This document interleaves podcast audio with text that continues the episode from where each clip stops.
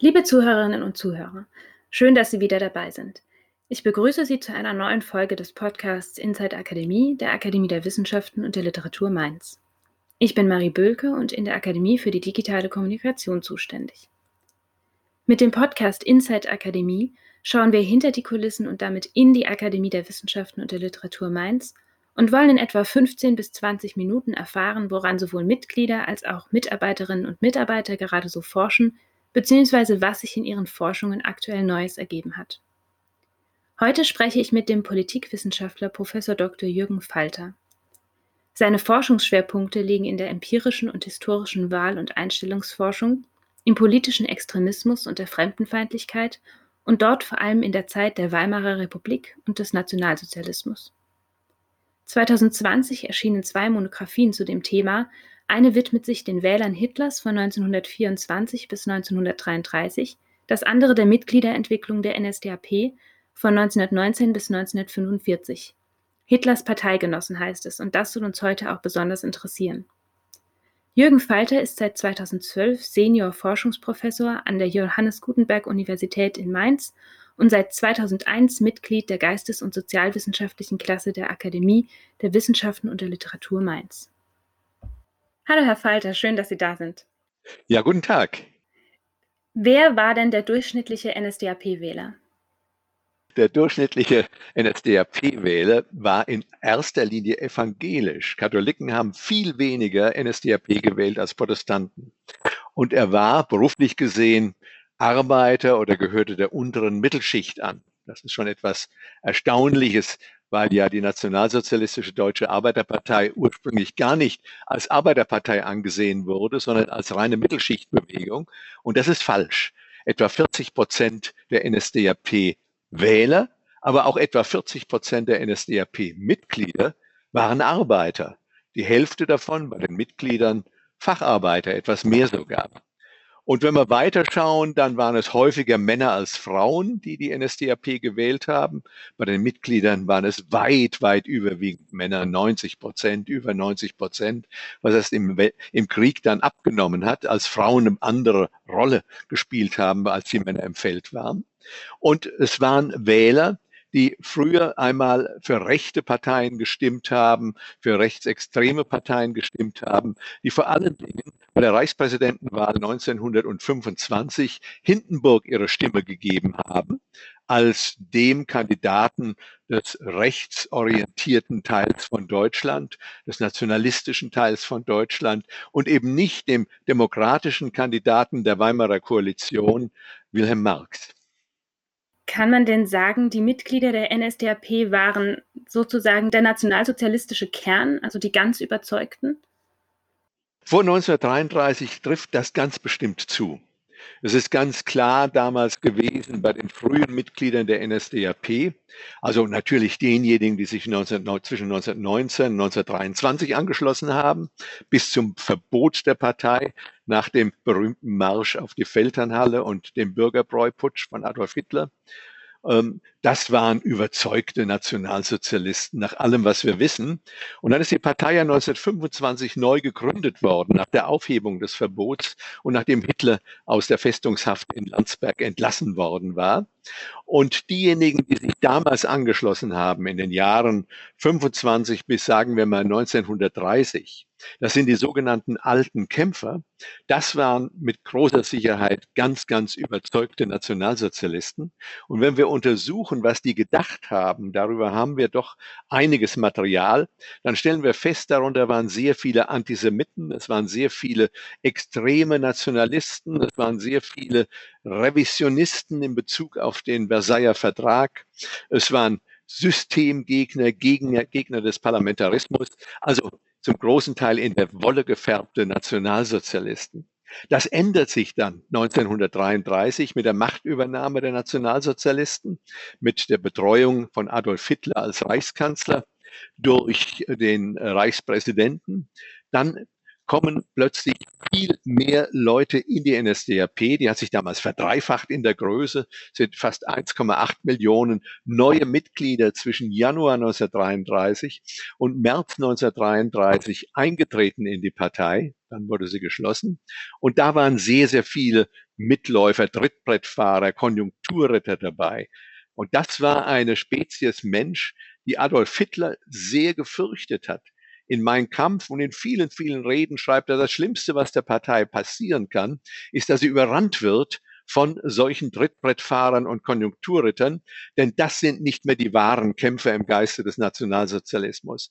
Und ab 1933 finden sich eben sehr viele solcher Opportunisten, die sich einen persönlichen Vorteil versprachen davon, dass sie in die Partei eingetreten sind und nicht sozusagen dem, äh, der Gloriose, der Gloriole, dem, äh, dem Ruhme Deutschlands dienen wollten oder die ein judenfreies Deutschland haben wollten. Das waren ganz andere Motive, die dann eine Rolle spielten. Kann man dann sagen, die NSDAP war vor 1933 nicht so beliebt? Ja Gott, also es haben immer weniger als die Hälfte der Wähler und deutlich weniger als die Hälfte der Wahlberechtigten für die NSDAP gestimmt. Selbst 1933 hat sie nur in Anführungsstrichen 43,9 Prozent der gültigen Stimmen bekommen. Das heißt also, eine Mehrheit hat für andere Parteien gestimmt. Aber unbeliebt kann man nun auch nicht sagen bei einer Partei, die fast die Hälfte der Wählerschaft bei dieser letzten halbfreien Wahl der Weimarer Republik an sich binden konnte. 1932 waren es nur ein gutes Drittel im Juli 1932, die für die NSDAP gestimmt haben. Also es war eine Minderheitspartei, aber sie war doch bei Millionen von Wählern, von Bürgern beliebt in dem Sinne, dass man von ihr sich etwas versprochen hat und ihr deswegen die Stimme gegeben hat oder ihr auch deswegen als Mitglied beigetreten ist. Insofern kann man die Frage beantworten mit Ja oder Nein.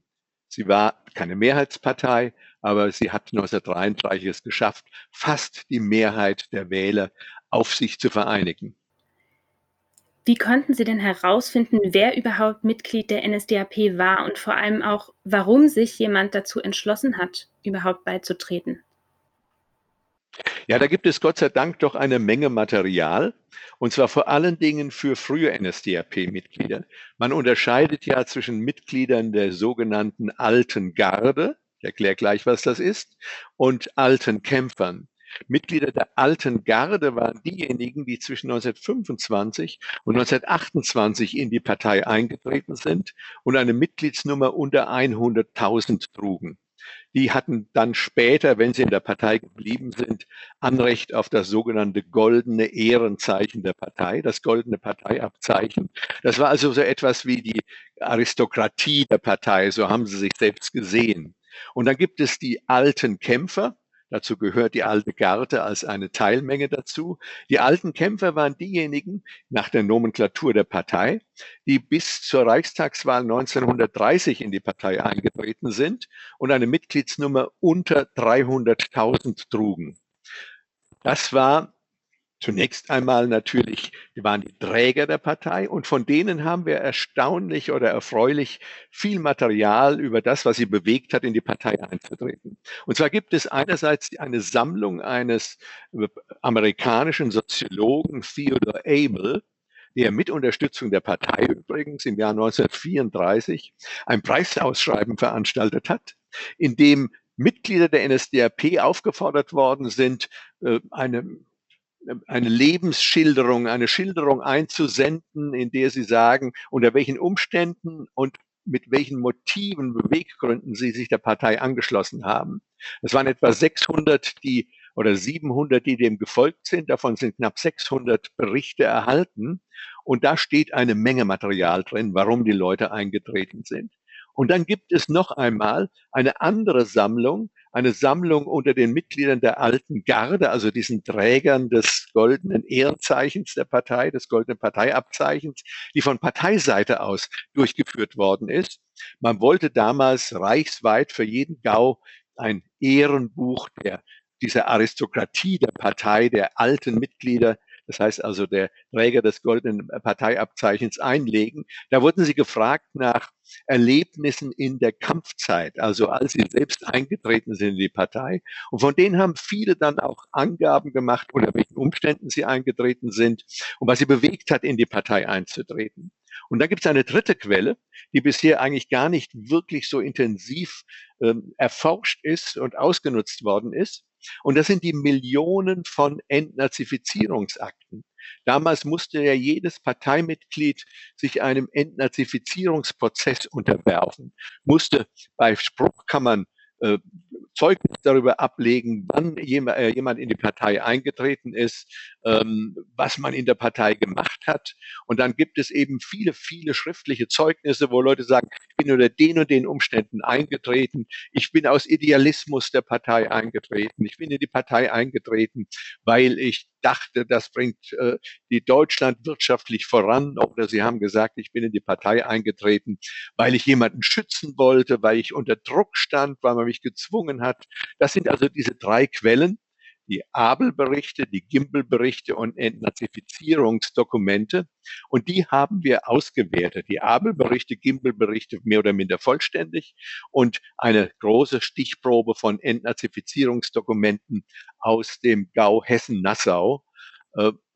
Und äh, da haben wir dann eben doch sehr, sehr viele Informationen über Motive des Parteibeitritts, auch des Austritts übrigens. Was da gerne übersehen wird, ist, dass äh, über eine Dreiviertelmillion Parteimitglieder die NSDAP wieder verlassen haben. Viele davon vor 1933, aber selbst einige auch noch, eine ganze Menge, einige hunderttausend nach 1933. Und das ist das, worüber wir Bescheid wissen. Und da wissen wir eben, bei denen, die früh eingetreten sind, hat Antisemitismus eine große Rolle gespielt, hat die Sehnsucht nach der Volksgemeinschaft eine große Rolle gespielt, hat extremer Nationalismus, die Ablehnung des Parteiensystems und der Republik von Weimar eine große Rolle gespielt. Bei denen, die nach 33, ab 33 eingetreten sind, viel stärker eben eigensüchtige Motive auf den eigenen Vorteil schauend. Das hat man nicht so deutlich gesagt, aber es kam schon raus, dass in vielen Fällen es dann, sagen wir mal, die Sorge um den Erhalt des Arbeitsplatzes war, der Wunsch nach Beförderung, wenn man Beamter war, oder einfach Druck nachzugeben und zu sagen, das ist das kleinere Übel, wenn ich in die Partei eintrete. Das bedeutet nicht, dass nicht nach 1933 natürlich auch in der Wolle gefärbte Nationalsozialisten eingetreten sind. Aber das war nach unseren Schätzungen eher eine Minderheit derer. Es sind ja über äh, sechs, sieben Millionen nach 1933 eingetreten.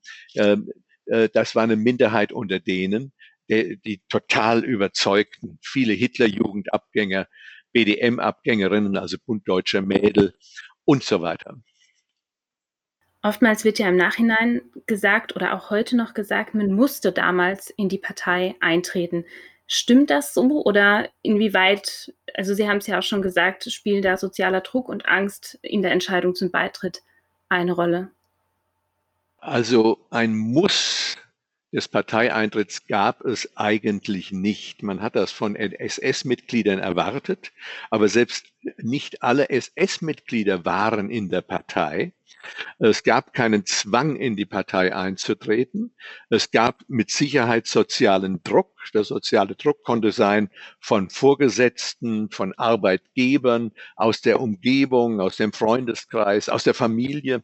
Und ich kann eine ganze Menge Beispiele schildern, wo das wirklich sehr glaubwürdig berichtet wird.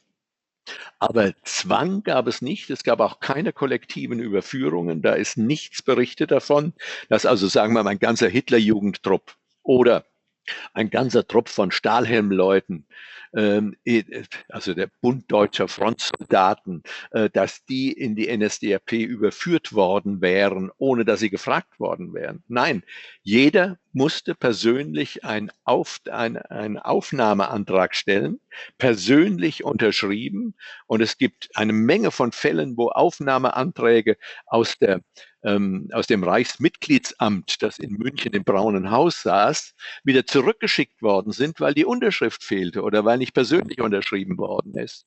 Und dann musste man die Partei aufgenommen werden. Und wenn man aufgenommen wurde, dann wurde es wieder zurückgespielt aus dem braunen Haus an die Ortsgruppe. Und erst wenn man dann vom Ortsgruppenführer oder einem Beauftragten die Mitgliedskarte oder das Mitgliedsbuch in die Hand bekommen hat, wurde man Parteimitglied. Vorher war man das gar nicht offiziell.